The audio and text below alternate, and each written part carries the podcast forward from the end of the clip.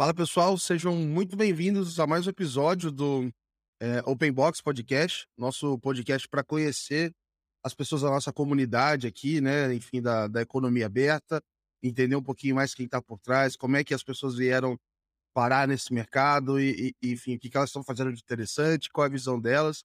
Então, estou trazendo gente muito interessante, vocês estão acompanhando, realmente estão sendo papos super legais. Eu sou o Gabriel, vocês já estão acostumados aqui comigo. E hoje estou trazendo mais uma pessoa super interessante aqui, que é o Cristiano. É um cara excelente aqui, enfim, é, é, todo mundo fala super bem dele, é um cara realmente muito legal. Estou muito feliz de trazer ele aqui para participar do, do, do, nosso episódio de hoje. Muito obrigado por receber, enfim, participar aqui com a gente, Cristiano. Imagina, Gabriel, eu que agradeço pelo convite. Você, você é muito fera, é, acompanho o, o Open Box, é, sou um leitor Estou é, acompanhando também os podcasts, de fato, as pessoas têm, têm aparecido, é, são de primeira qualidade, é, são profissionais de excelência. Para mim é uma honra estar aqui dividindo esse espaço com você. Estou à disposição, espero que a gente possa bater um papo aqui. Boa. Não, excelente, assim. Então, o Cristiano também sabe um pouco aí das dores que é produzir conteúdo, então, enfim, tá sempre aí é, é, pensando em alguma coisa. Sabe que não é fácil, mas, cara, é muito satisfatório, assim. E, e, enfim, conversar com as pessoas tem sido muito uhum. legal e que bom que dá pra gente levar esse papo uhum. para mais gente, né? Ah, com é, e aí, Cristiano, eu queria, é, até antes da gente entrar em Open Bank, uhum. é, conhecer mais a tua trajetória, qual que é o, que é o teu background. Eu sei que você tem um, uhum. um pé, não, né? Mas assim, um corpo inteiro em tecnologia, então acho que é legal saber um pouquinho dessa sua trajetória, cara. Sim, claro. E só para responder ali o seu ponto, de fato, gerar conteúdo é muito gratificante. É, as, as respostas que a gente tem das pessoas, né, às vezes de pessoas que a gente nem esperava e a gente tem, acaba causando um impacto positivo, é realmente muito bacana. O que eu faço não se compara ao que você está fazendo aqui. Acho que você com certeza tem um trabalho é, é, muito mais expressivo, toca a vida de muito mais pessoas aqui. Eu sou, acho que eu tô ainda no, num hobby. Tô aprendendo, aprendo com você também. Essa não, cara, a gente vai da... Posso falar um pouco da, da, da, minha trajetória até aqui, né? E, de fato, eu, eu sou formado em ciência da computação pela Mackenzie. É, meus primeiros estágios foram em desenvolvimento de software. Comecei no, numa pequena software house. Eles tinham um software de, de para central de atendimento, né? É, para atendimento ao cliente, um software pequeno. É, apesar de ter, já ter clientes importantes, né, na época Calói, Balduco, né, é, alguns, alguns, clientes da, é, farmacêuticas, é, até é, de cosméticos também. Mas foi meu primeiro estágio, né? Pra você ter uma ideia, eu nem, nem tinha computador em casa. É, foi a primeira oportunidade de interagir ali no dia a dia com, com computadores. Então ia desde, vou falar uma coisa antiga aqui, né?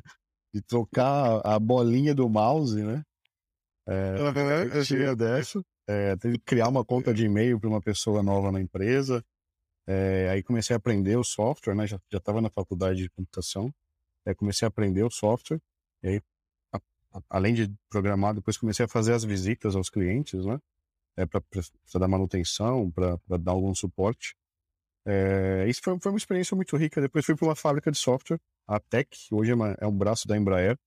Lá eles desenvolvem softwares de missão crítica. Na época já tinha um nível de, de, de excelência com metodologia de software, né? Então, o software de controle de tráfego aéreo da, da do, do, do, Brasil é desenvolvido por eles. Então, toda essa. essa Imagina áreas de teste dele, né? No... Exato. É, de fato, é, é, um software que precisa ter o máximo de qualidade, porque caso tenha algum problema, vai de fato impactar e pode comprometer é, é a vida das pessoas, né? Então, todo o critério, metodologia, desenvolvimento, né, uma preocupação com os artefatos, né, com o código em si, é, eu tive, tive, essa oportunidade. Depois fui para Accenture, o time de arquitetura da Accenture, né? E o time uhum. de arquitetura, ele, não, ele, ele tem, tinha uma característica muito interessante, que para mim, no começo de carreira, foi muito valioso, né?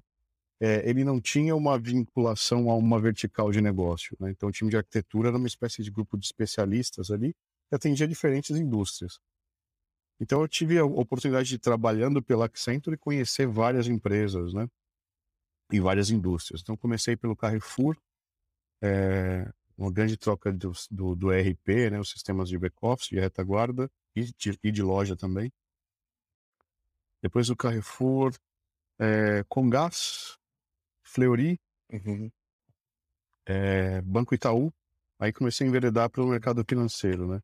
Banco Itaú, uh, Banco do Brasil, depois Cicred, BTG Pactual, uh, Cielo, né? Então, alguns clientes do mercado quem você não Quem você não foi aí, né? Exato. Porque aí, e aí, tá, tá indo bem, tipo assim, e foi justamente lá, acho que a gente vai conectar aqui em algum momento, mas foi lá que eu comecei a ter contato com o mundo de APIs. Na época, né, ainda, o primeiro contato né, nessa linha de arquitetura de integração, né? Integração entre sistemas, né? É, ainda começando no, no, modelo de AI, né? Enterprise Application Integration. Depois entrou o mundo de SOA, né? Service Oriented Architecture, onde a gente já começava a trabalhar com web services, o conceito de API começou a despontar ali. Então já começava a ouvir, né, sobre, o, sobre essa visão de negócios baseados em APIs ou, ou acelerados ou habilitados por API ali, mas ainda muito incipiente, né? Era como Isso que, que, que ano mais ou menos assim? Cara, isso 2007, 2006, já, já, já vinha, 2008, 2009. Uh, eu lembro que em 2010 a gente já tinha um, uma iniciativa no Banco do Brasil é, de uma arquitetura de integração baseada nos conceitos de SOA, né?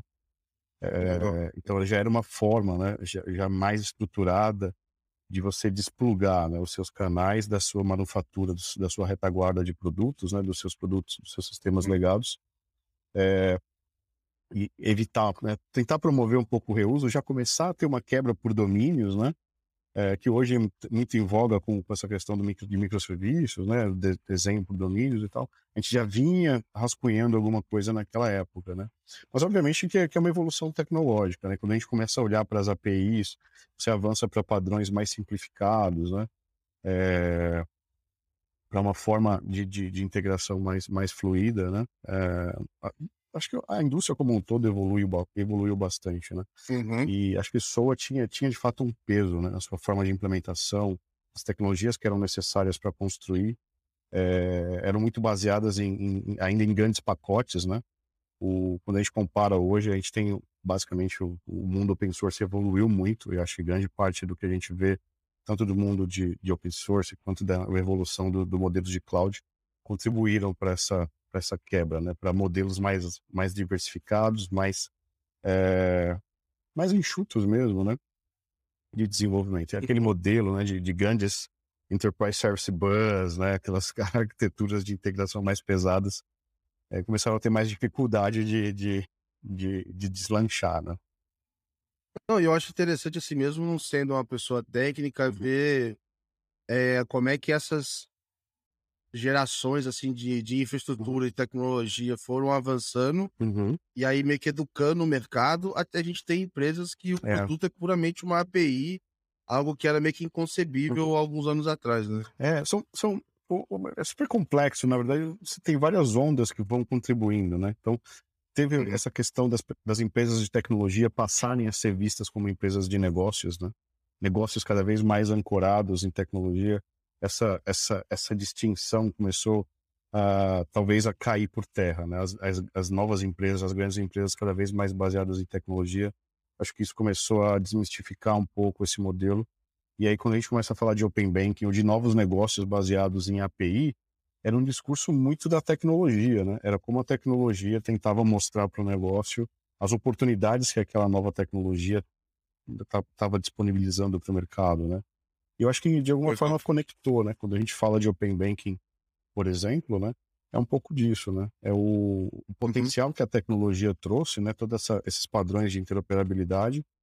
É, e aí, quando a gente começa a olhar para os potenciais que essa nova tecnologia é, acaba destravando, né? Poxa, o mundo de oportunidades você conhece muito bem né?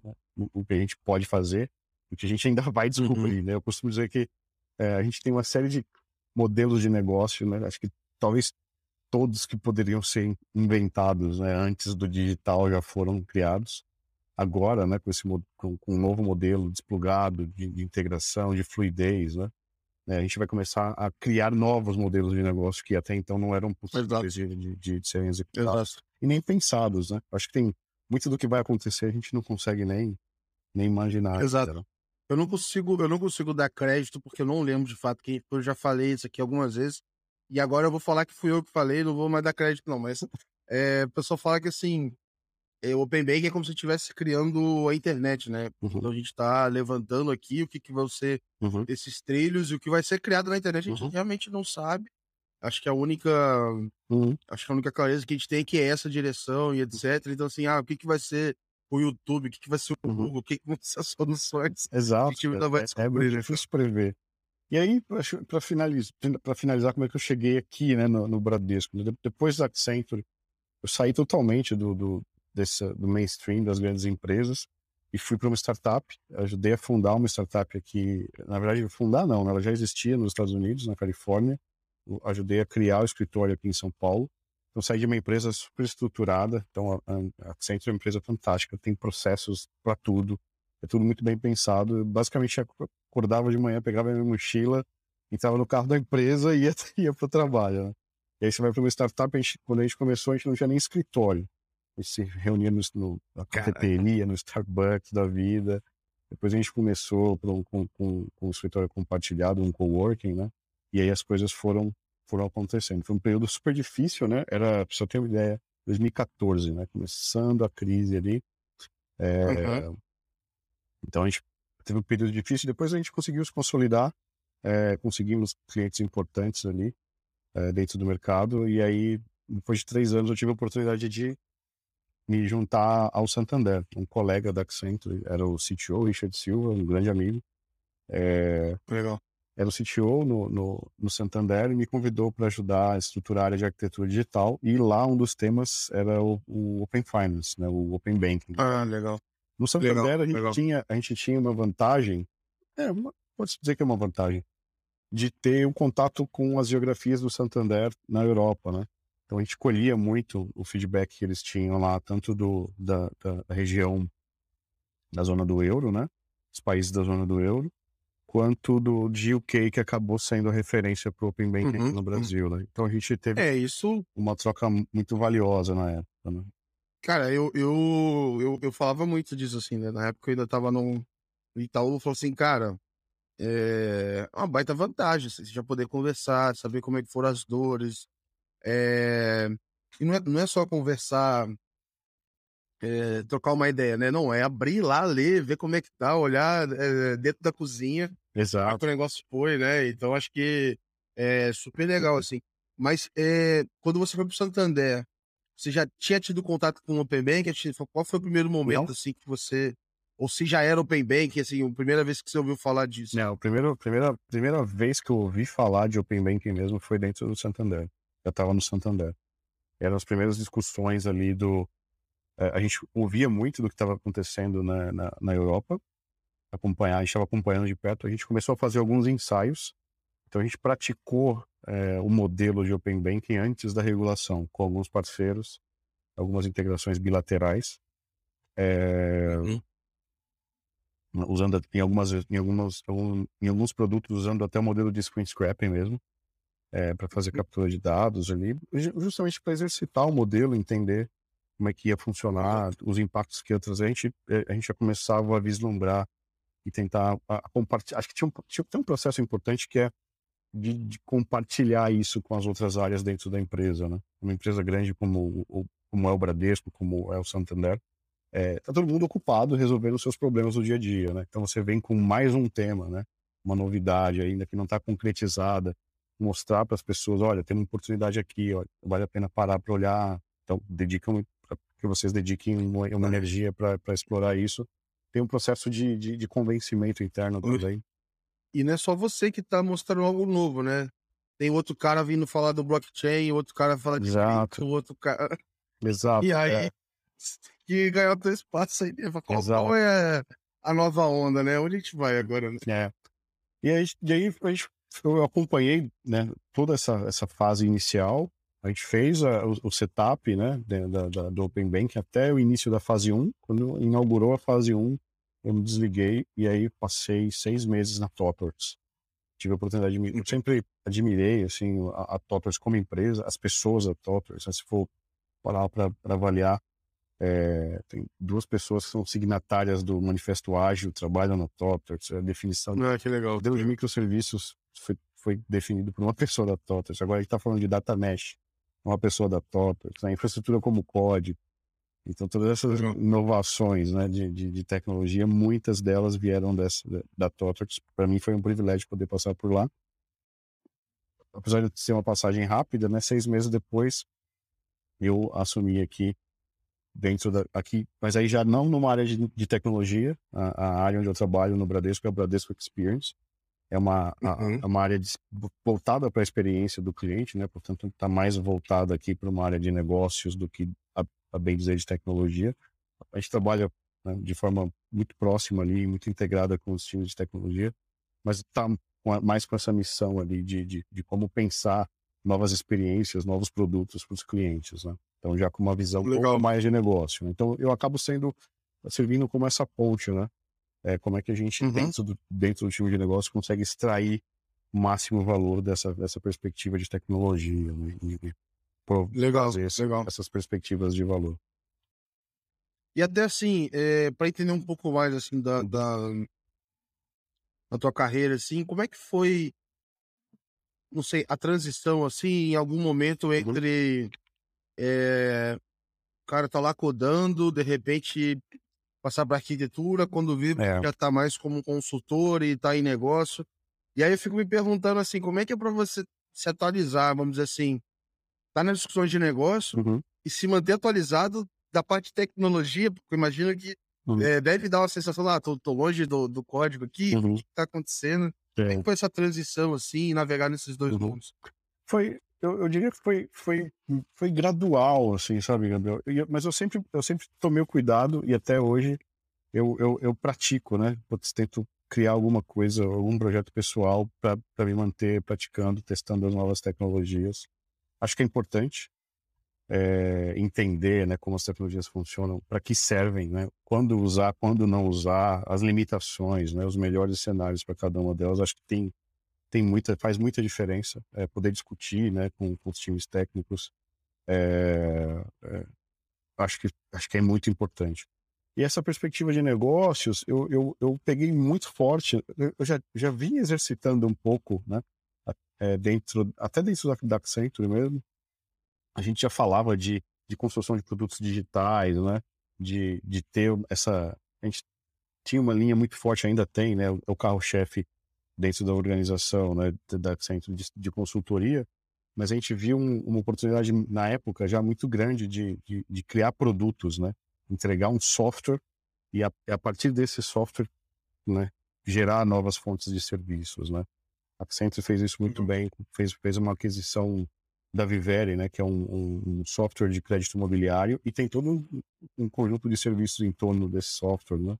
A gente já discutia sobre isso. Eu, eu tive a oportunidade de participar do, da, da, avaliação da Vivere, né? entender como era a tecnologia, o software da Vivere, os impactos que, eu, que, que a gente ia ter, os débitos técnicos, né? entender exatamente as liabilities que a gente tinha na, na compra.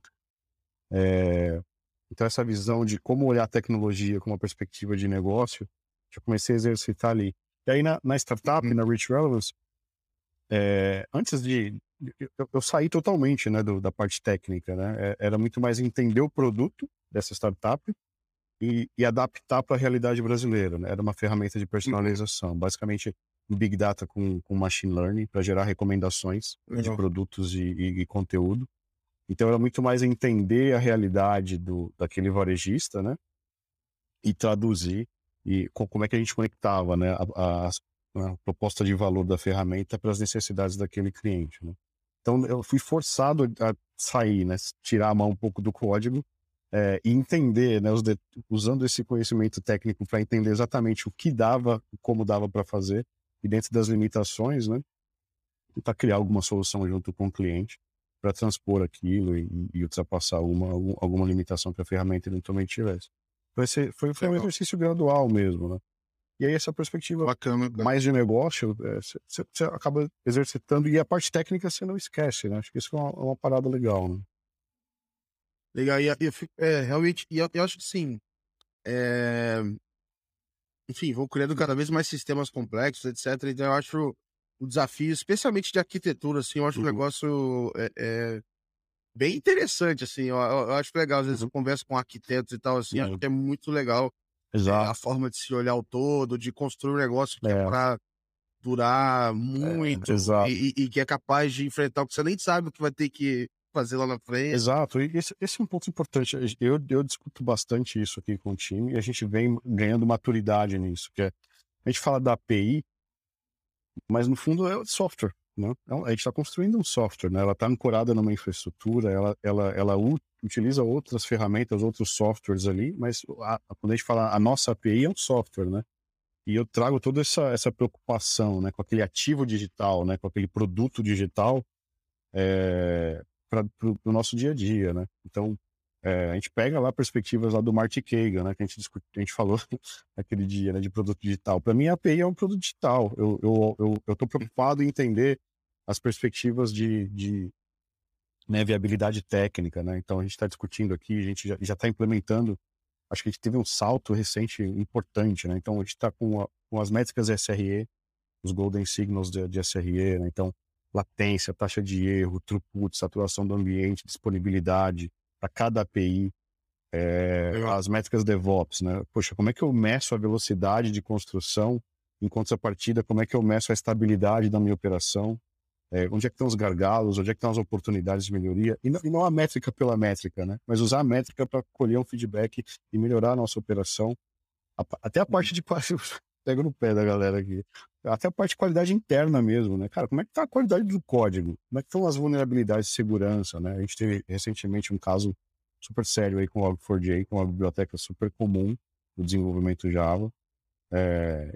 E não é porque é Java, né? Toda semana aparece uma vulnerabilidade publicada em diversas plataformas, é Node, Python, não importa. Então essa preocupação né, com, com ativo digital, né, com a viabilidade técnica, a gente traz. É, é uma API, mas tem uma perspectiva, é um, produto de, é um produto digital. Essa perspectiva de viabilidade técnica a gente está tratando o tempo todo. O valor de negócio, né? Qual é o valor de negócio daquela API? Como é que a gente mede isso? No caso de uma API regulatória, é muito mais. Isso é meio que dado, né? Então tem, é muito mais medir ali a, como é que está o volume de consumo, né? Adesão. É, a gente não está nesse momento monetizando aquela API, mas é importante medir, entender como é que está o valor daquela API, tem um propósito, né? É, perspectiva de usabilidade, como é que está a documentação, as pessoas que estão usando a API, então tem, tem um portal desenvolvedor, conseguem entender como funciona a API. E a... Cara, isso, essa parte de documentação, por exemplo, uhum. é... não só assim, acho que Hoje, quando vai se fazer uma documentação, você tem que pensar em todo o público, né? Porque tem um público de tag que vai ver, tem um público de negócio que vai ver, que não tem tanta profundidade uhum. na tecnologia, assim. É, e hoje, cara, eu vou ver fornecedores, eu vou ver, né? Ah, uhum. Bank as a Service, qualquer coisa assim, a primeira coisa que você vai ver é a documentação. Às vezes uhum. você nem você nem fala com o time comercial, né? Você Exato. olhar a documentação. Assim. Exato. Então, eu... essa preocupação acho que é. aumentou muito, assim, do tempo pra cá. Não, com certeza. Eu acho que cada vez mais esses, essa visão, a gente fala da arquitetura, né? A, a, a, todo produto tem uma arquitetura, ela pode não estar manifestada de forma intencional, mas tem, né? Tem lá as características de arquitetura, né? Performance, escalabilidade, segurança, né? É, são essas características que vão impactar o funcionamento do, do seu produto. E eu acredito que no médio e longo prazo, é isso que vai fazer a diferença, né? Entre um produto que tem a confiança do mercado e dos clientes e um produto que pode ter uma, um, um apelo de venda mais forte, mas que dá muito problema no dia a dia, ou que está muito em disponibilidade, ou que no momento crítico está fora do ar. Então, essas características, esse cuidado com o desenvolvimento do produto, né, no médio e longo prazo, se paga, né? É, são essa uhum. característica, essas preocupações vão refletir no melhor funcionamento do, do produto, numa melhor experiência do cliente, né, confiabilidade. Isso são características técnicas. Né? O, o, exercício que a gente tem feito aqui dentro é tentar deixar isso intencional. Então, quando a gente olha lá o SLA regulatório, né? Ah, tem que ter tanta disponibilidade, tem que ter um tempo de resposta de tanto, né? A gente, a gente se, se né? a gente está tá cada vez mais se exercitando e se forçando a, a ter SLAs ainda mais agressivos do que aquele que é proposto pela regulação, né? Porque a gente acredita Legal. que é saudável para as nossas as, as APIs que a gente ainda vai criar uhum. para além do escopo regulatório. Né? A, gente, a gente enxerga o escopo regulatório de fato como um, um ponto de partida, né? mas tem muito mais, uhum. tem, tem muito mais a ser feito. Né? Eu ainda, é, antes de eu entrar nas perguntas, que eu acho que, enfim, tenho várias aqui sobre o próprio Bradesco e tal, como vocês têm encarado, assim, uhum. o Open Banking, é, eu queria ouvir um pouco mais, assim, do, do primeiro contato que você teve com é, Open Banking em si, como é que você viu a oportunidade quando você é, teve contato com isso? O que, que te veio na cabeça, assim, logo no início? Para mim foi, foi primeiro um, um desafio de, de falar como é que a gente encaixa esse discurso para uma audiência super conservadora. Né? Uhum. Né? Como é que você encaixa esse discurso para uma. Historicamente, né? Os bancos sempre é, se preocuparam muito com a questão da, da, da, confiabilidade, da segurança, né? E na cabeça da, de muitas pessoas isso, isso se, é, se traduz também nessa, nessa, né, nessa questão de, de ter esse fechamento, né? É, é, é, você não quer ter risco, você se fecha, né? Exato. Então, quando você fala, não, vamos, vamos abrir os dados dos clientes, né? É, é, é chocante, né? Pô, como assim? Você tá louco, tá maluco. É, acho que a gente teve um processo inicial, que pelo menos aqui no Brasil, o timing foi muito bom, foi a LGPD, que veio antes, né? Então já começou a exercitar essa, esse entendimento de que o dado é do cliente. E que, portanto, ele, ele, ele pode sim, tem o direito, né? agora de fato é lei, né? tem o direito é, de comandar isso, né? De, de, de, solicitar esse dado, de solicitar um, um esquecimento, né? Um, um, apagamento de dados, é, de conceder ou não conceder né? um, consentimento ali é, para uso daquele dado por outra instituição, por exemplo. Então acho que esse, esse foi, acho que essa dinâmica da LGPD ajudou a, a meio que preparar o terreno. E aí quando a gente veio com, com, com o tema de, de Open Banking, a audiência já estava um pouco mais preparada. É, acho que te, teve um pouco disso. A, a questão do, do, do, modelo europeu, ainda que, que não tivesse tão avançada, mas um pouco mais avançada do que, do que aqui, né, do ponto de vista de cronograma, né? eles começaram antes. Também acabaram por trazer é, boas referências, né? Existia um receio muito grande de que tudo ia se transformar, né? E aí a realidade mostrou que não é bem assim, não era bem assim. Pelo menos não na, em UK, né? Não, não foi bem assim. É, acho que ajudou a tranquilizar um pouco também, né? E aí o próximo, e aí, aí, isso foi o primeiro contato, né? A gente entendeu o que, o que poderia ser essa, essa primeira dinâmica, né? Acho que o primeiro passo é justamente essa troca de dados, mas depois tem os, os próximos passos, né? É, o que, que, se faz depois? Tem essa parte de transacionalidade, mas quais são os produtos que a gente pode criar a partir dali? Né? E, e aí, o exercício que a gente começou a fazer e, e, e, e, começar a provocar as áreas de negócio e de canais é, olha, a gente tem, du... a gente dividia na época, é, e é um pouco do exercício que a gente começa a fazer aqui, né? Que, olha, a gente tem duas perspectivas, uma de experiência a gente vai poder pensar novas experiências, né, de consolidar a visão financeira do, do, cliente de diversas instituições aqui no nosso aplicativo. É, então, isso é uma coisa que a gente vai poder fazer. Consolidar a experiência. Né? Então, tem, tem uma perspectiva de nessa, essa, essas novas experiências. Como é que você é, utiliza esses dados para melhorar a experiência do cliente? Tem uma outra perspectiva que é como é que eu utilizo esses dados para melhorar os nossos produtos, né? Como é que eu melhoro a oferta? Como é que eu personalizo aquele produto para um cliente? Né? Como é que eu vou fazer? Como é que eu vou utilizar aqueles dados para enriquecer a minha tomada de decisão? Então eu vejo essas duas grandes batalhas acontecendo, né? Uma pela experiência, quem é que vai levar a melhor experiência para o cliente e quem é que vai levar me... Né, quem é que vai tirar maior proveito desses dados para melhorar é, a experiência para o cliente. Tem, tem, tem uma nuance ali que é, que é pouco discutida, que é a questão do consentimento, ele expira. Então, se depois, de, depois do, do tempo que o cliente concedeu aquele dado, se ele não percebeu uma vantagem pelo consent, por, ter compartilhado aquele dado, né?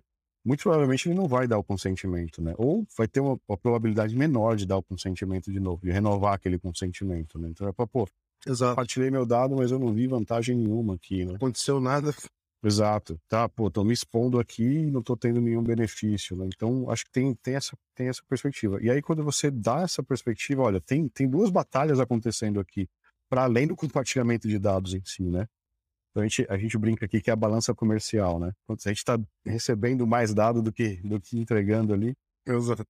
É, mas tu, tudo bem, é, é, importante ter uma balança comercial positiva, mas para além disso, né? Quanto valor Exato, a gente está conseguindo extrair, né? É que no limite, né? Se você recebeu menos, mas entregou valor para aquele cliente ali, funcionou para eles, Exato. talvez isso não seja um problema, assim, né? Porque eu acho que o número por si só, ele, ele, ele diz pouco, né? Uhum. Você tem consentimento que é meio vazio, você tem Uhum. é, clientes com diferentes níveis de relacionamento e tamanhos, etc. Então, assim, isso vai, vai Uhum. quebrando aí infinitas possibilidades. Um negócio que eu gosto Exato. de, de olhar, assim, é, é assim, olha, que tá na linha do que você falou, assim, acho que o benefício, que é, entre aspas, financeiro, produto ou experiência, etc., Uhum. é, e o tempo que ele leva para acontecer, assim. Para mim, quanto mais Uhum. imediato ele for, melhor, assim. Então, Uhum. eu vejo que a grande oportunidade que a gente tem é, de entregar soluções legais é fazer isso, assim. Se Uhum. for olhar lá para fora, sei lá, soluções que que estão dando certo, empresas que estão usando o Open Bank para facilitar, geralmente tem isso, né? Então, ah, eu vou mu- mudar a tua tela na hora, eu vou te oferecer um crédito com a sua cara na hora, eu Uhum. vou, enfim, fazer recomendações na hora. Então, acho que isso é um baita desafio também, porque aprender com os dados já é um trabalho, assim, Uhum. absurdo de difícil, e ajustar os sistemas que a gente, eh, os legados, né, que já estão prontos, Uhum. para ter uma resposta imediata, acho que é um outro desafio também que tão grande ou até maior. Então, é, é, é, imagina o desafio, assim, cara, realmente É. Exato. Complexo. e- e de fato, né? Quando a gente, a gente, vai cair de novo no, no ponto do software, né?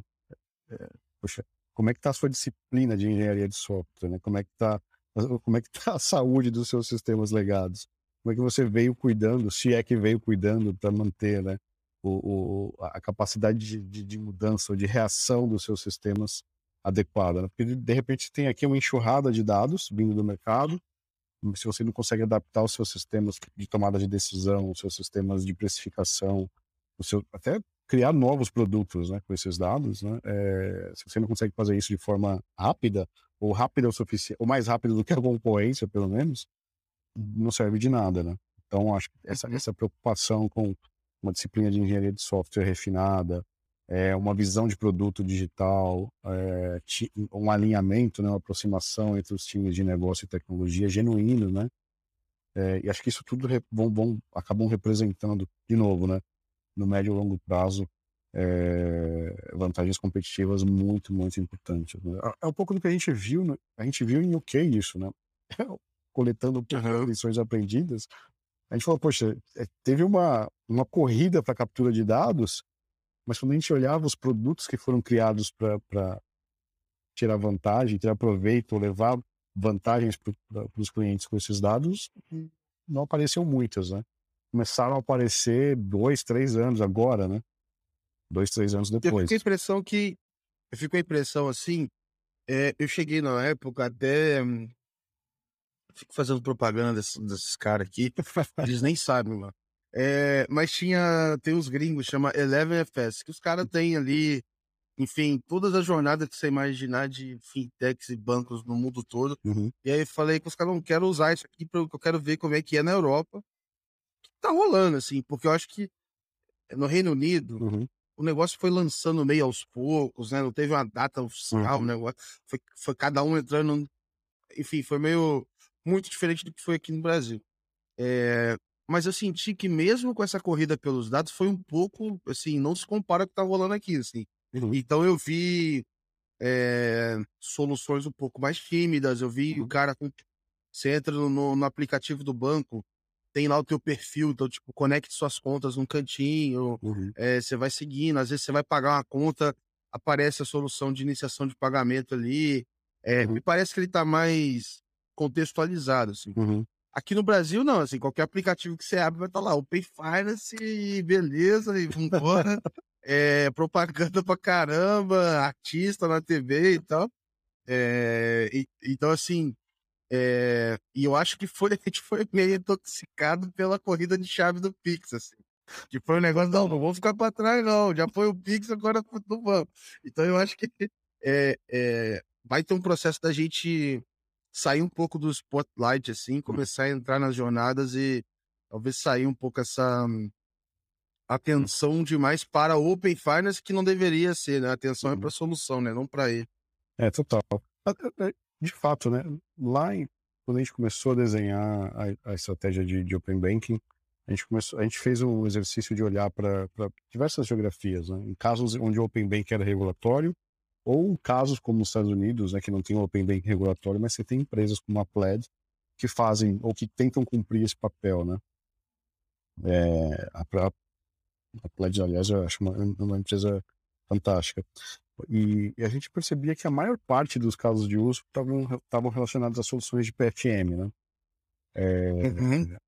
Com muito pouco valor agregado.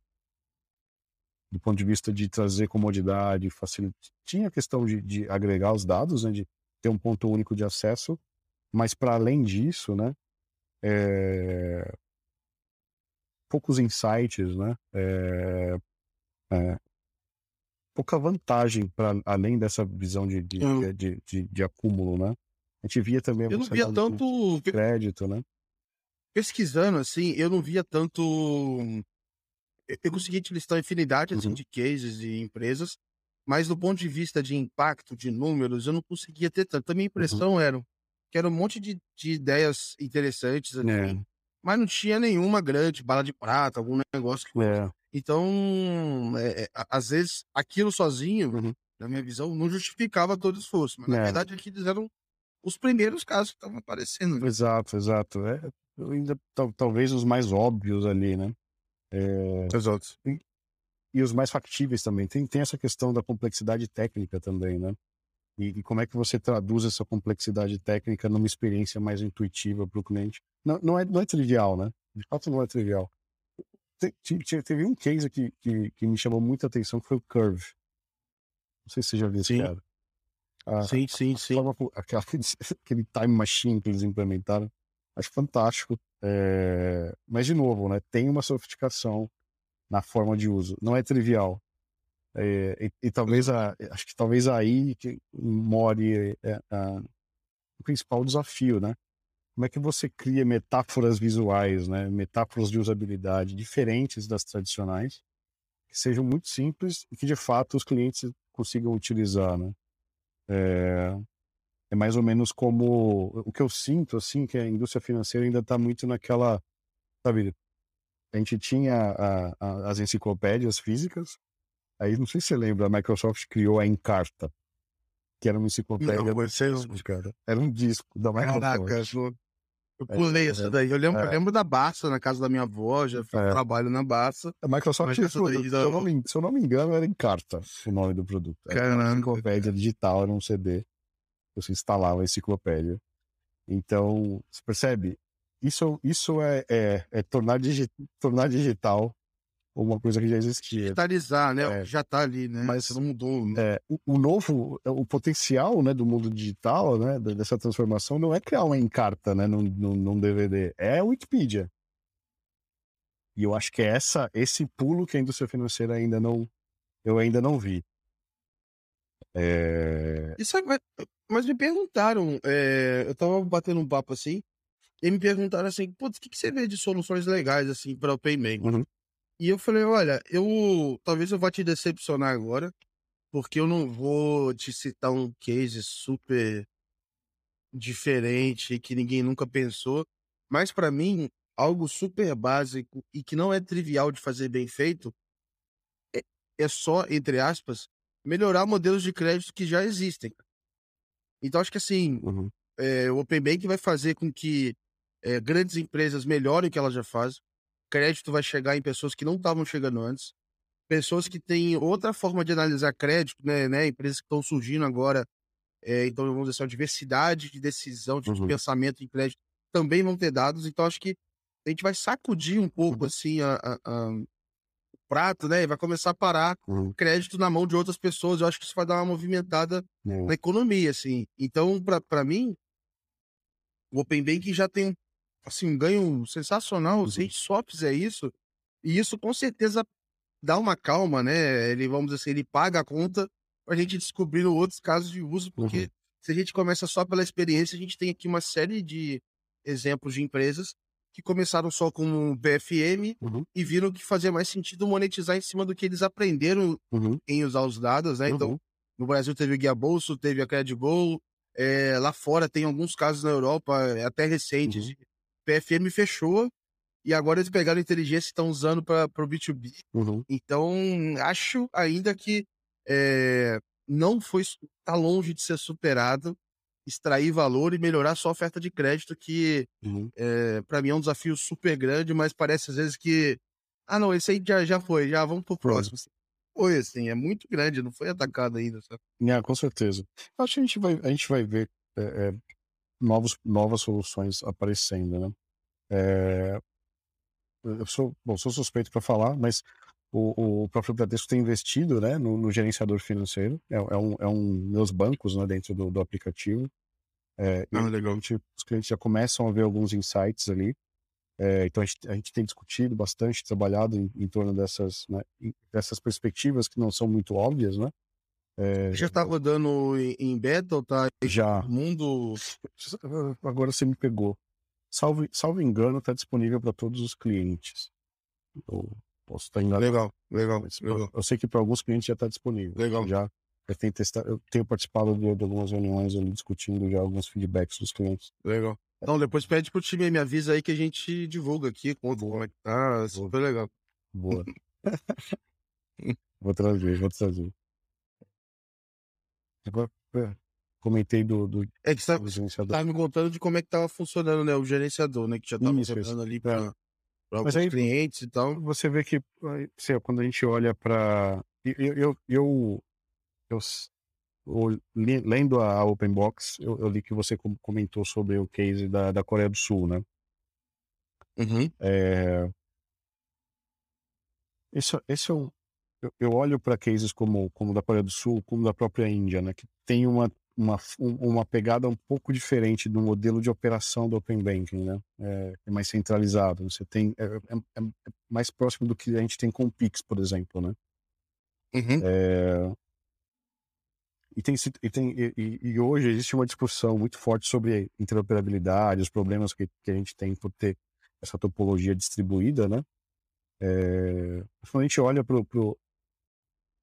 esse, pra esse pro potencial que o Open, que o Open Banking traz, né? O Open Finance agora, é, poder exercitar essa, esse modelo de integração mais fluido, né? É importante também né, para a gente olha para os casos de uso que estão além do regulatório, né? Porque é, esses casos não vão ter um- uma entidade centralizada, né? Então acaba que acaba sendo um- um exercício impor- importante para, inclusive, para para alavancar, né, o, o ecossistema para novos casos de uso. Eu aposto muito nesse, assim, olhando pra fora, como uma evolução que a gente vai ter que passar, assim. Então, esse esse middleman ali da identificação digital, que vai falar assim, olha, eu eh, sou autorizado a deter os consentimentos que o Gabriel tem, Uhum, e aí eu vou cortar caminho quando o Gabriel quiser ir lá no banco X, ele quiser ir no Bradesco e quiser levar tudo que ele tem de consentimento, ele vai fazer uma operação só. Ele não precisa fazer 10, ele não precisa fazer 5. Então, acho que eh, vai tirar muita fricção assim, Uhum. do processo. Eh, mas, sendo super sincero, quando eu olho tudo, uhum, eu penso assim, para 10 anos para frente, eu falo, "Não, a gente está na direção. E como a gente está na direção certa, a gente vai ficar batendo na- nas dorezinhas aqui. Então, a fricção do login, a Uhum. fricção ali, outra aqui, o pagamento que poderia ser melhor e tal. Então, eu acho que isso vai ser. vai- o mercado vai. Assim, pagamento, experiências no geral, é, a fricção é sempre porrada para baixo, né? Ela não aceita aumentar, fica mais difícil, né? O cliente só quer se for mais fácil. Então, acho que a gente vai passar por isso invariavelmente, independente do, do- uhum. da forma que a gente escolher, assim. Exato. Acho que aqui, e aqui no Brasil, acho que, sa- salvo engano, na Coreia do Sul, os bancos exerceram muito esse papel, né? Os próprios bancos exerceram muito esse papel de serem os gestores da identidade do cliente, né? Então, De, de, de, de ser uma espécie de, eh, de certificador digital para os clientes, né? A gente olhava ali alguns cases que dentro do, do, do próprio site ali do, do Internet Banking o cliente podia iniciar um processo de emissão do seu da sua identidade, né? Exato. É, e eu acho que faz sentido. Se o cara for para lá e não fizer, se ele não fizer isso, a pessoa quase não faz nada direito lá. Ela fica meio que sem. Vai viajar para lá, vai morar lá. Se você não faz essa identidade digital ali, uhum. você fica muito travado. Você não consegue fazer muita coisa lá, não. Exato. Outro dia eu tava. Outro dia, acho que foi ontem ou hoje pela manhã, eu tava vendo uma notícia do Apple ID, né? Os planos de expansão de, de utilização do Apple ID. E de fato, para mim, tem, tem um potencial de disrupção maior do que o, a wallet da Apple em si, né? Você, você, ser o, você, você atuar em nome do cliente e plugar em diversos ecossistemas, em diversas empresas, né? Ter, ter esse, criar esse vínculo é, é, de fato muito poderoso. Né? É interessante ver como isso como isso está se desdobrando. É, não vejo isso muito forte e, e, nem e nem vejo ninguém exercitando isso muito forte no Brasil ainda, né? É, é. Eu se eu se eu tivesse grana eu botaria, eu investiria, eu compraria isso aí, na, porque eu acho que vai, vai, vai potencializar aí, cara. Então tem bastante oportunidade. E eu queria entender um pouco, Cristiano, como é que foi é, a tua vinda pro, pro Bradesco, quais, é, qual era o desafio, o que, que você tem é, olhado hoje aí, é, e até um pouco saber da, da, organização de vocês, né? Como é que uhum.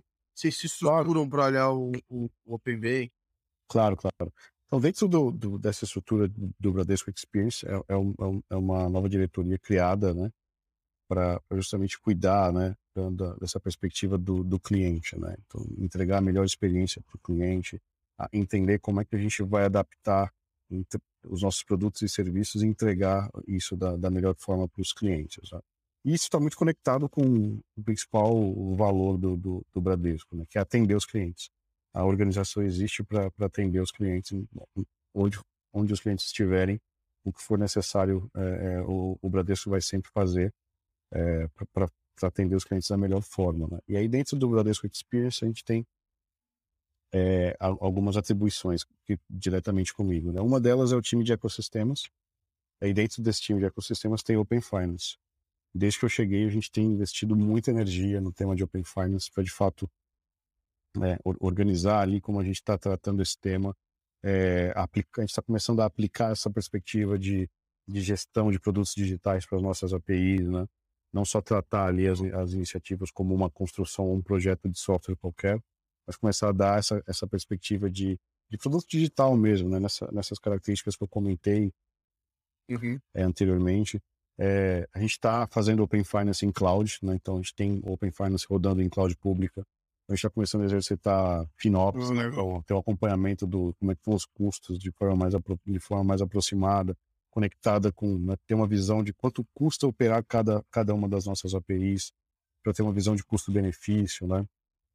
É, então tem uma série de, é, eu diria que a gente começou a, a, a dar uma, uma organizada nesse sentido, né? Então, uma, uma das primeiras missões é de fato trazer esse enxoval ali, né? Então, organizar a estrutura em torno dessa visão de, de, de produtos aqui. Isso para o escopo regulatório. E no segundo momento, ter a nossa governança de, de APIs. Né? Então, olhando nessa perspectiva de APIs como produtos digitais, é, como é que a gente faz, né? como é que a gente vai catalogar as nossas APIs, como é que a gente vai medir o valor das APIs, monetizar, é, atribuir né? E, e ajudar os times de negócio a entender como é que eles vão adaptar e entregar o valor dos seus produtos dentro desse mundo de APIs. Então, olhando as APIs como um novo canal de distribuição, é, é de fato um mundo de oportunidades e o, o time, né, o time de ecossistemas está se organizando aqui. Eu estou participando dessa, dessa organização, né, formando um time para levar né, esse, esse potencial para todas as áreas. A gente brinca aqui que a gente não quer ser o dono das APIs, né? A gente quer uhum. promover a construção de APIs para toda a empresa, né?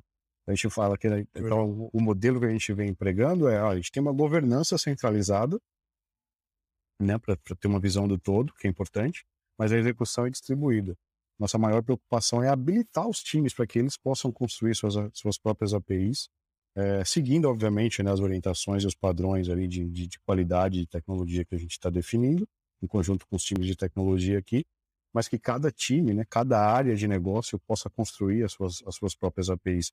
Até porque eles são os mais, mais, mais indicados para entender qual a melhor forma de extrair valor daquele produto e entregar para o mercado através de APIs. Né? Então a gente vai começar a ver ao longo do tempo APIs de negócio né, fora do escopo regulatório, né? É, numa perspectiva de novos negócios sendo publicadas pelo Bradesco. E diversas linhas de negócio vão fazer isso. Né? Então, parte de empréstimos, câmbio, né? conta corrente. Então tem uma série de, de, de áreas de negócio que vão que estão começando a se organizar para expor as suas, uh, seus, seus produtos, né, através de APIs. Né? E esse é, é um modelo que a gente chama de plataformas, né, que é também um tema que está comigo. Uhum. Esse desacoplamento. Né? Então antes a gente era tinha aquele silo, né? Então a gente tinha o produto e tinha o canal. Uhum. Então, os produtos do Bradesco nos canais do Bradesco. E a gente está começando a ver cada vez mais forte né, esse modelo de plataforma desplugada. Né? Então você desassocia o canal da manufatura. Então você tem produtos do Bradesco através de APIs sendo comercializados né, em canais de parceiros. A gente tem um exemplo aqui do crédito imobiliário que o cliente pode começar a contratação através de um site de um parceiro que é o, o, o LX, por exemplo. É contrário também, né? Dentro do canal do Bradesco, né, você ter produtos e serviços de parceiros. De novo, Faz né? muito sentido, né? É. Exato, sempre que fizer sentido para o cliente, né? De novo, né, com essa preocupação de levar a melhor experiência e conveniência para o cliente, poxa, por que não, né? Então a gente tem aqui um exemplo recente. O cliente pode contratar aqui um serviço de streaming da Disney Plus dentro do aplicativo do Bradesco, né? E ter algumas vantagens para fazer essa contratação. Então, é o canal do Legal. Bradesco comercializando um produto de um parceiro, né? e essa integração acontece através de APIs. Né? Então a gente começa de fato eu acho... entender o potencial desse modelo de APIs. Né? Isso que eu falar, eu acho é, mais do que a solução em si, que enfim, eu já acho super interessante, é, essa possibilidade de você colocar esses contextos e tal é, é muito legal. Então você pensar, ah, o que é o Buy Now Pay Later? Né? Além da brincadeira que a gente fala, né, que ele é o crediário 2.0 uhum. e blá blá blá, o grande diferencial dele é que ele tá lá enfiado, né? Ele tá embedado numa jornada de. Ele vai comprar, cara, faz aqui o teu, teu empréstimo na hora, focado nessa compra e beleza, assim. Uhum. É, e aí eu vendo alguns cases lá fora, tem um que eu gosto muito, uhum. da Razor Pay, que é lá na, na, na, Índia, lá, e eles têm uma conta digital Make 2.0 que, mano, ela se pluga é, em um monte de coisa. Então, assim, ah, é, lá fora também tem a Starling Bank no, no Reino Unido também e tal. Que você vê que assim, diferencial.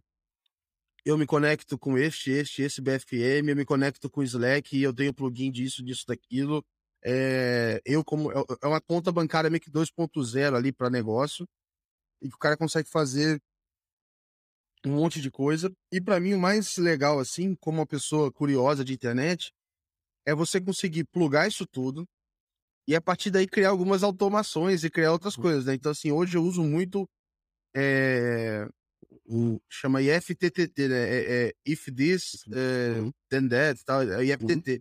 E aí eu, eu gosto muito de usar, mas assim, só é possível usar porque tem essas APIs, uma coisa vai conversando com a outra, tudo mais. Uhum. Então, por exemplo, eu crio uns filtros sobre notícias de Open Banking e tal, e eu, eu boto isso no Twitter eu criei um robozinho no Twitter lá da Open Box que posta notícia o dia inteiro, o dia inteiro. Saiu Open Bank, ela vira, vira um tweet, assim. É, e eu não boto um dedo. E acho isso muito louco. E é legal, tu tem um monte de coisa que você pode fazer na tua conta bancária com isso. Você pode assim, ah, se surgir um cliente novo nessa minha, enfim, um evento novo dentro da minha Google Sheets aqui, eu quero que faça determinada ação na minha conta do banco e, e por aí vai. Então, acho que é, vejo muita oportunidade e isso facilita a vida do empreendedor, do consumidor final. Então, eu sou um entusiasta aí também de, de como para onde isso está caminhando. É muito legal.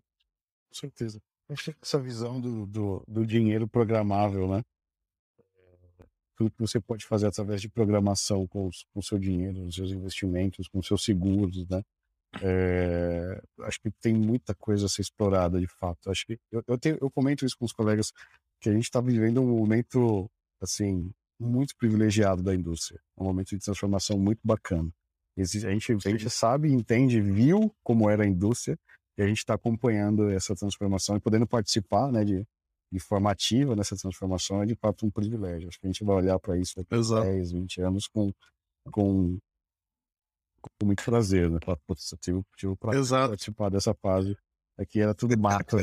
Eu cheguei aqui era tudo mato. Esse eu bem bem. Na época, quando eu, quando eu li, acho que foi em 2017 ou 2018, eu li um livro do Brett King que era Baking 3.0. Não lembro, ele fez tantos que eu não lembro mais se era 3, era 4. Uhum. Mas enfim, é, era uma provocação sobre essa revolução, assim, nos bancos e tudo mais. E é. ele falava de um monte de coisa, assim, né? Do tipo, o negócio tá embedado, como é que vai é. ser o crédito. E eu lembro que eu li e eu falava, nossa, esse negócio. Eu ficava na dúvida se era algo que eu ia ver acontecer ou se era maluquice do cara. Assim. É. É... E depois eu fui vendo acontecer, eu falei, pô, peraí, legal pra caramba. Assim. É, cara, tá sendo legal ver é. A gente, a gente superestima as mudanças né, no, no, curto prazo e acaba subestimando no médio e longo prazo. Eu acredito nessa, nessa, nessa ideia. É, e eu acho que a gente vai começar a ver cada vez mais produtos.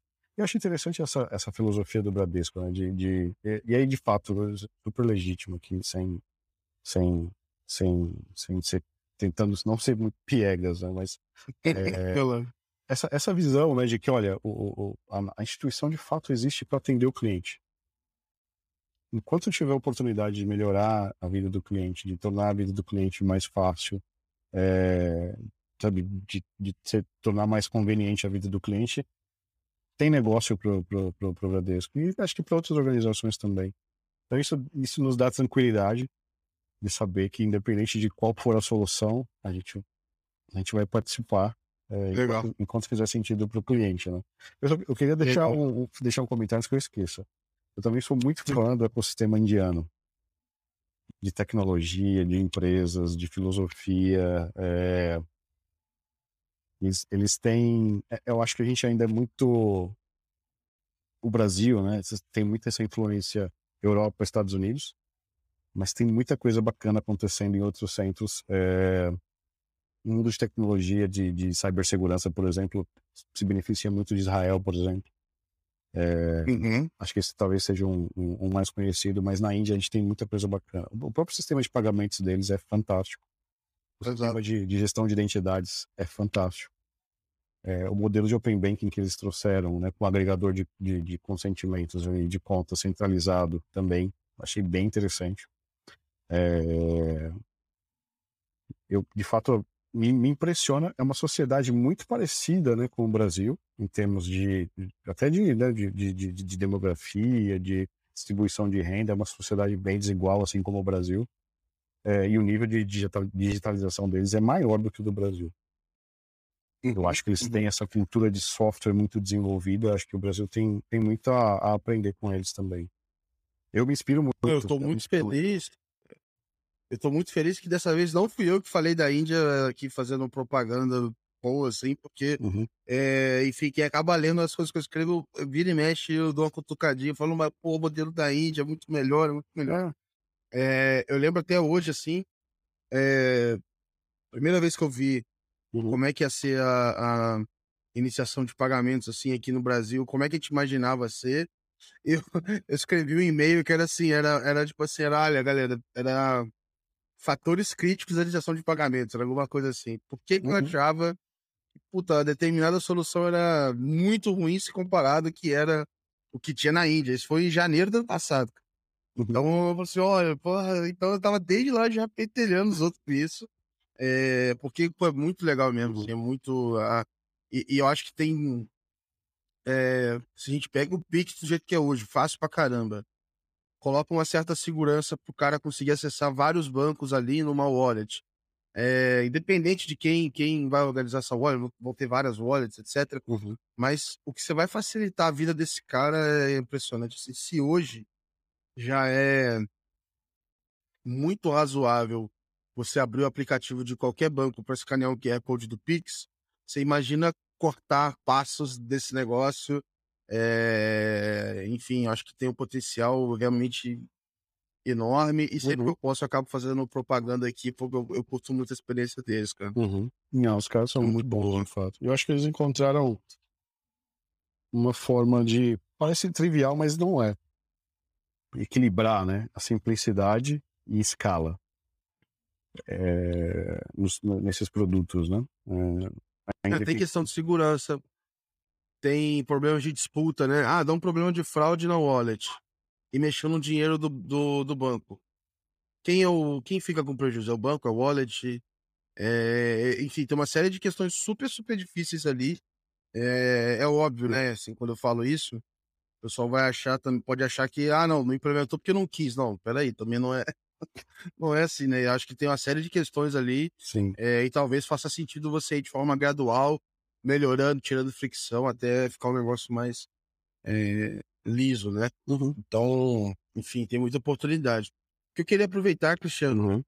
é, a gente tá meio que chegando assim no, no final do nosso papo uhum. e eu queria já olhar para frente é, muito rápido, então eu sei que, enfim, é, o tempo é corrido, então eu já agradeço. Então, eu sempre falo pro pessoal aqui, para quem duvida, né? A gente grava isso fora do horário, é à noite, então é. É, podia estar tá lá assistindo um jogo de futebol, tá com a família, tá aqui gravando no Open Bank. Então, obrigado mesmo pela participação. Nada, Mas eu não vou ter como deixar você ir embora sem fazer uma grande. Pre... Eu quero previsões aqui ousadas, assim. O que, que você uhum. é, imagina o Open Bank assim, para o futuro? O que, que você acha que pode ser um negócio legal? Pode ser aqui no Brasil, pode ser fora, assim. Para onde que uhum. você acha que a gente poderia ir, assim, sabe? Uhum. É, essa é uma pergunta por, por natureza, né? Pre, prever o futuro é sempre, é sempre difícil, né? Mas é, é, é, é, é complicado porque é um domínio que a gente vive todos os dias, né? A gente sempre tem ali. Acho que todo mundo tem uma. Tem, tem a sua, o seu chute, né? O, o que eu vejo. Eu tenho um, eu tenho, depois eu te é, conto, eu tenho um é, aqui. O, o, que eu vejo é que a, a, gente vai. A gente vai. Eu acho que o, essa preocupação que a gente tem é, com, com a gestão financeira vai ser cada vez mais fluida. É, a gente vai ter uma visão. Acho que a sociedade como um todo vai, vai, vai, vai avançar. Eu, eu acredito. Estou falando do futuro, sei lá, 50 anos, tá? É, uhum. é, eu acho que a sociedade deve avançar para um modelo em que é, isso tudo vai ser muito mais fluido, né? Você vai, você vai se preocupar cada vez menos com, com as transações em si. E você vai, você vai ter um plano, olha, eu quero fazer isso. É, vai estar tá claro o que você precisa empenhar para realizar aquilo e todo o resto vai, vai se encaixando ali, né? A gente ainda é muito, sabe, ó, tem um plano, eu executo, tenho um plano, eu executo, tenho um plano, eu executo, tenho um plano, eu executo. E eu acho que a sociedade vai se dar conta em algum momento que que é bom para todo mundo, se todo mundo tiver uma vida mais fluida. E aí, uma uhum. filosofia mais até de sociedade mesmo, né? É, então, putz, o, o, quanto você empenhou ou contribuiu vai significar o quanto você pode, de fato, né, avançar e, e, e consumir de tudo que, que a sociedade tem para entregar, né? É, Legal. Eu... Então, acho que essa, essa a minha perspectiva, né, é que a gente vai vai, vai ter uma desassociação né, dessa preocupação transacional que existe hoje. A gente deve avançar para um, um modelo muito mais fluido. Né? Então você tem, você estabelece compromissos e a partir desses compromissos a, a, as coisas vão, vão, vão se desenrolando. Né? É, pegando um gancho ali da Curve, né, com o Time Machine, é um pouco disso, né? Você faz, você fez uma compra num cartão, mas não, não, não é naquele cartão que é o melhor fluxo de caixa para você naquele momento. Cara, eu não deveria ter que parar para pensar isso. Exato. Eu tô, sabe, é, é uma, é uma conta, né? Exato. Eu estou trabalhando, eu tenho, eu tenho uma renda. O banco sabe, a instituição sabe qual é a minha renda, sabe quais são os meus objetivos. Você vai compartilhando cada vez mais a sua vida, né, com, com a instituição financeira. E, e essa confiança, né, poxa, você vai deixar, acho que em algum momento isso vai, deixar, vai poder deixar de ser uma sugestão para ser, sabe, cara, eu dou um consentimento para você tomar decisões financeiras por mim. E você vai medindo o quanto isso está te beneficiando. Então, isso de ficar validando transação a transação, qual a melhor forma de pagar, se eu faço um, se eu vou fazer um empréstimo, se eu vou deixar no vermelho, isso deveria, essa preocupação, sabe, transacional, ponto a ponto, acho que em algum momento deveria acabar. É, eu acho que vai acabar, e acho que essa visão das APIs deixando o dinheiro programável vai facilitar conectar essas inteligências nessa visão. E a vida das pessoas tem, eu acredito, né, que, que, que vai caminhar para esse modelo, né? Cada vez menos preocupação é. nesse, nesse passo a passo, né? Quando a gente olha historicamente, é um pouco, é um pouco disso, né? É encapsular a complexidade.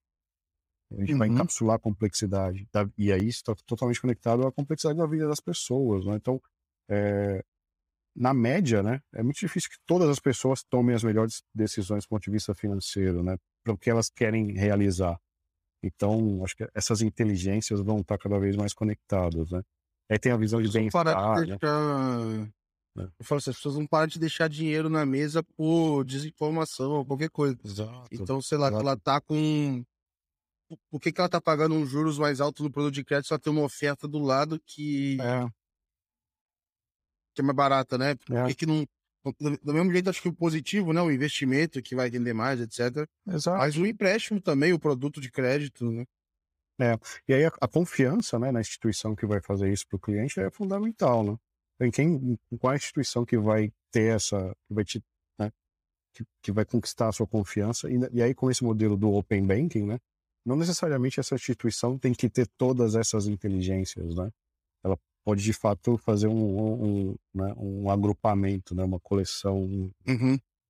uma integração ali, é, né, uma composição de inteligências, né, para fazer isso acontecer, né? E isso vai tocando todos os, os, os ramos da nossa vida, né? Com, quando a gente fala Open Finance, depois Open, Fi Open Banking, Open Finance, depois Open Economy, né?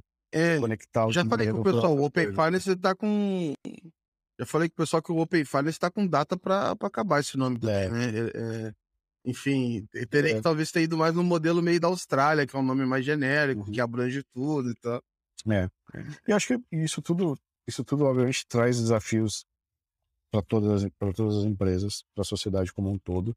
Uhum. É, mas é impossível parar, né, o trem da inovação, né, o trem da, o trem da evolução, ele vai continuar seguindo. Então, acho que é importante que a gente faça, cumpra as nossas lições de casa, essas transformações vão, vão chegar mais cedo ou mais tarde. E aí, de novo, né, essa filosofia de que, que, que o Bradesco tem isso muito claro, né, que a gente vai estar onde, onde o cliente precisar.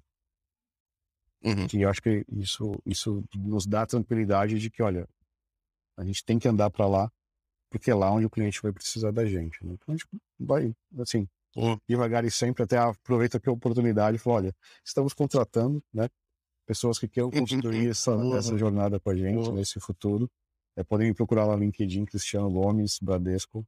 Vou deixar, é, vou deixar o link, vai estar tá, tá aqui junto, vai estar junto. É, então, para as pessoas, é de fato, que estão acompanhando, que eventualmente queiram é, ter a oportunidade de, de, de, de poder trabalhar no, numa estrutura, num time, né, no, numa equipe que está praticando de fato esse modelo de, de APIs como produto digital, é, essa proximidade, né? Então, eu, por exemplo, vim de tecnologia, agora estou no estudo de negócio, mas eu, eu, tenho uma conversa super fluida com os meus colegas aqui de tecnologia, né? Tem Rafa Fernandes, o, o, o Kleber, time de infraestrutura, né? Com o Italívio, é, Mar, o Mar, Marcelo Marcelo Rodrigues, né? É, nossa, tem. Vou, vou começar a falar aqui a, a, a Grave. Fica difícil pro pessoal de tecnologia, né? A galera, a galera não consegue te, te enrolar, né, cara? Pessoal. É, os caras são muito bons, cara. Os caras são muito bons. Tem que entrar no detalhe contigo, senão o negócio não é. vai também, cara. Então, e aí tem todo o time de experiência também, né? Tem a Paty, que é, que, é, que é a nossa líder aqui, a Patrícia Kessler, que é a nossa líder de experiência, né? De CX. Aí tem o Éder, uhum. que, que Éder Lima, que veio do mercado também do, do, do, de varejistas digitais, tá cuidando dos canais PF. O Edilson Fontenelle, que veio do Next de volta para o Bradesco para cuidar dos canais PJ a gente trabalha de forma muito. E a Carol Fera, que é a nossa líder, aqui, a diretora do, do Bradesco Experience, a chefe. Legal.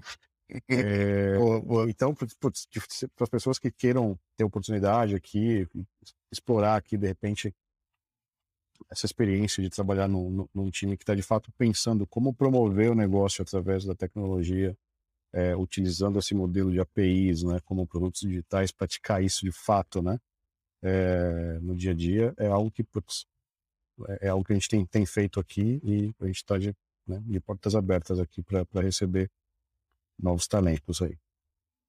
Boa, boa. Vou, vou botar aqui o link, pessoal. Então, enfim, é, enfim, vocês acabaram aqui de ouvir o, o, o episódio, cara. O Cristiano é um cara muito fera, assim, super recomendo. Então, é, é legal mandar mensagem, enfim, troca, um, troca uma ideia. Quem sabe aí não, não surge uma oportunidade bacana, cara.